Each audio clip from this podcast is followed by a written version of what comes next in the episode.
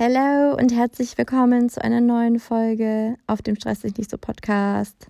Friends, ich freue mich so sehr, dass ihr wieder am Start seid oder dass du wieder am Start bist und dir die Zeit nimmst für diesen Podcast hier. Wir sprechen heute über das Thema Selbstvertrauen. Wir nehmen den Begriff einmal auseinander, wir gucken uns das ganz genau an und dann schmieden wir beide hier einen Masterplan, wie man mehr Selbstvertrauen gewinnt. Let's go! Hey, ich bin Anni und keine Stressexpertin. Ich habe nur selbst manchmal zu viel davon. Im Außen und durch mein Gedankenkarussell. Und ganz ehrlich, ich habe genug. Das hier ist meine Reise, um mit innerem Stress umzugehen und einen gesünderen Umgang damit zu lernen. Und ich freue mich, wenn du mich ein Stück hier begleitest und vielleicht das eine oder andere für dich mitnehmen kannst.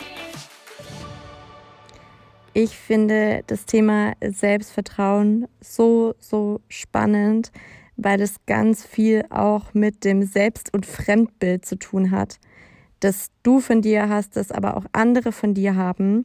Und spannenderweise sind Menschen, von denen wir selber denken, so, Alter, der oder sie, so selbstbewusst, richtig krass, ähm, der oder diejenige muss das so ein krasses Selbstvertrauen haben. Und es sind oft Menschen, die das Selbstvertrauen nicht haben. Also da entsteht ja schon die erste Frage, woran machen wir Selbstvertrauen eigentlich aus? Was bedeutet für dich Selbstvertrauen? Und eine Frage, die du dir stellen kannst, ist an der Stelle, was würdest du mit mehr Selbstvertrauen eigentlich machen? Also was ist es konkret, wenn du jetzt, ne, du bist wie Obelix in diesen Topf gefallen als Kind, in dem das ganze Selbstvertrauen verteilt wurde und dementsprechend hast du alles Selbstvertrauen, das man nur haben kann. Was würdest du damit machen? Was würde sich für dich verändern? Was würdest du vielleicht angehen? Ich glaube, das ist die wichtigste Frage, die man an der Stelle einmal beantworten muss, um dann wirklich Schritt für Schritt zu mehr Selbstvertrauen zu kommen. Also Frage Nummer eins, was würdest du tun mit deinem Topf voll Selbstvertrauen? Weil woran wir merken, dass es uns an Selbstvertrauen fehlt oder Selbstbewusstsein, ist eben gerade der Punkt, ne, wenn man den Begriff einmal auseinander nimmt, sich Selbstbewusstsein, sich selbst vertrauen, dass man eben sich nicht in sich selbst vertraut, dass man gewisse Ziele erreichen kann, dass man Erfolge erreichen kann und man sich vielleicht auch sehr an Fehlern oder Misserfolgen aufhängt, die man schon mal erlebt hat. Naja, also das ist wie so ein Anker, den man mal gesetzt hat und den man nicht mehr eingezogen hat. Das heißt, du schipperst jetzt mit diesem Anker, der Risse in deinen Meeresboden reißt. Was ein Bild. Ähm, aber der dich maßgeblich davon abhält, wirklich weiterzumachen und neue Dinge anzugehen. Was wir also im Schritt tu, im ersten Schritt machen wollen, nachdem wir uns diese wichtige Frage beantwortet haben, ist das Vertrauen zu uns selbst herzustellen. Das ist es doch. Wir müssen Schritt für Schritt dafür sorgen, dass du zu 1000 Prozent daran glaubst, dass du dein Ziel erreichen kannst. Dass du dir denkst, so klar, wenn ich ich wäre, dann, that's the spirit, that's the spirit we want. Gerade wenn es um die eigenen Ziele geht, geht man das sehr oft falsch herum an.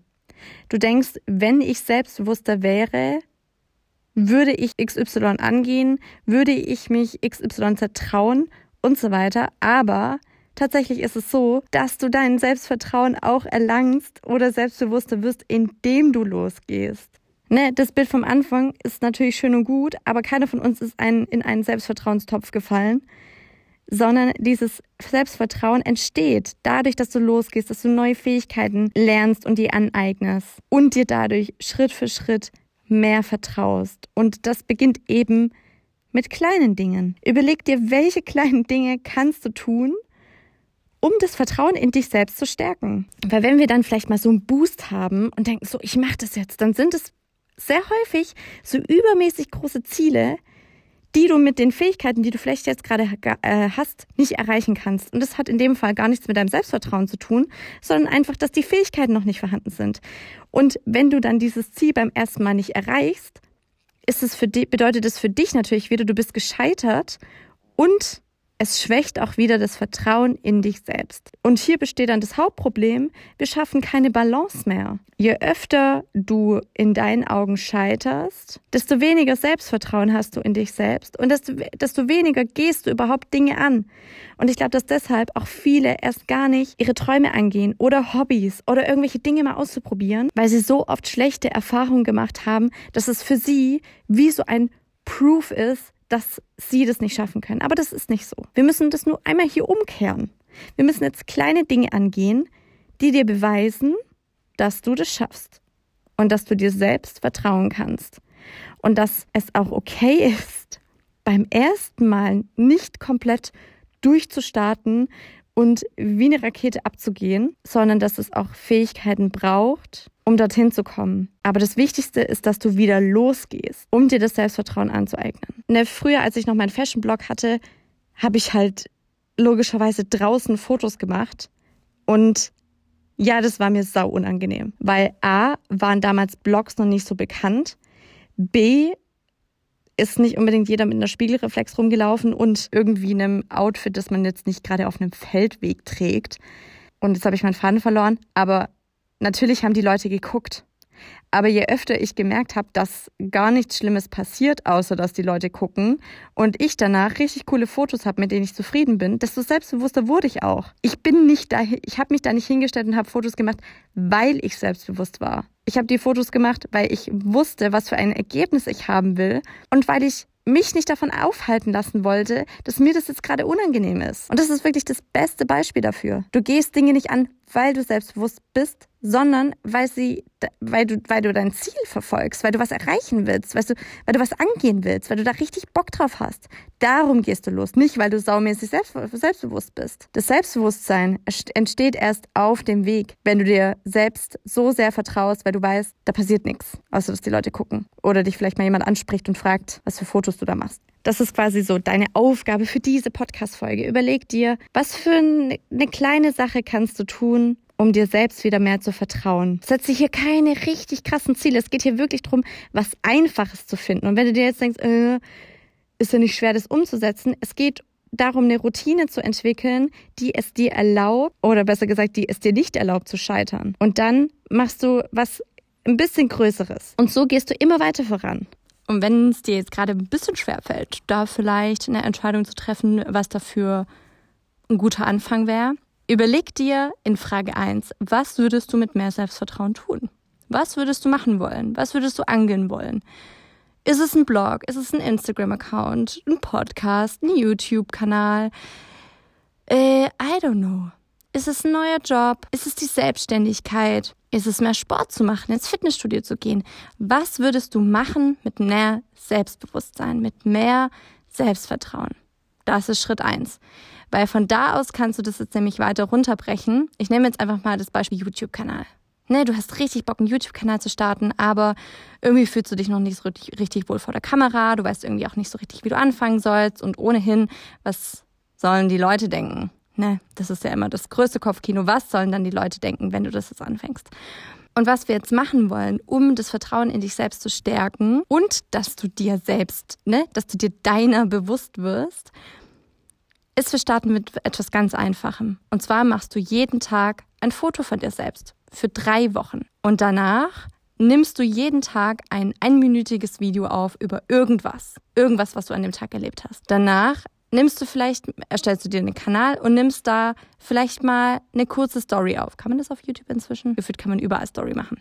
Und veröffentlicht es dort. Das nimmt schon mal die erste Hürde, weil das Ding ist nur für 24 Stunden online it's all fine, es ist danach wieder weg. Dann fängst du vielleicht mit einem YouTube Short an, auch nur ein einminütiges Video. Und je mehr du diese Schritte gehst, ne, vom Foto zum Video, beides nur für dich selbst, danach das erste Mal auf einer Plattform, desto mehr Vertrauen schöpfst du in diesen Prozess, desto selbstsicherer wirst du auch in dem, was du tust. Weil warum trauen wir uns keine Instagram Story oder sonst wo irgendwas aufzunehmen? Weil wir nicht flüssig sprechen, weil wir uns verhaspeln, weil wir vielleicht den, den, irgendwie den roten Faden verlieren. Leute, wenn ihr wüsstet, wie viel ich manchmal in diesen Podcast-Folgen schneide.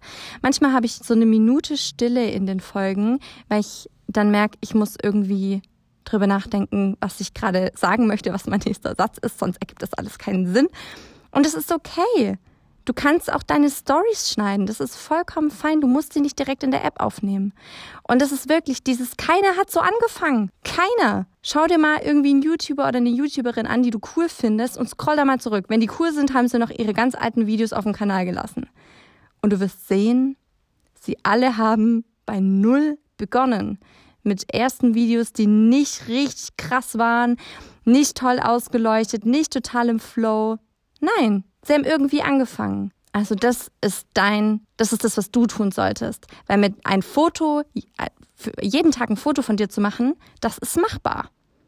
Ja, das kostet dich auch nicht viel Zeit oder irgendwelches krasses Equipment. Du hast ein Telefon, mach damit ein Foto jeden Tag.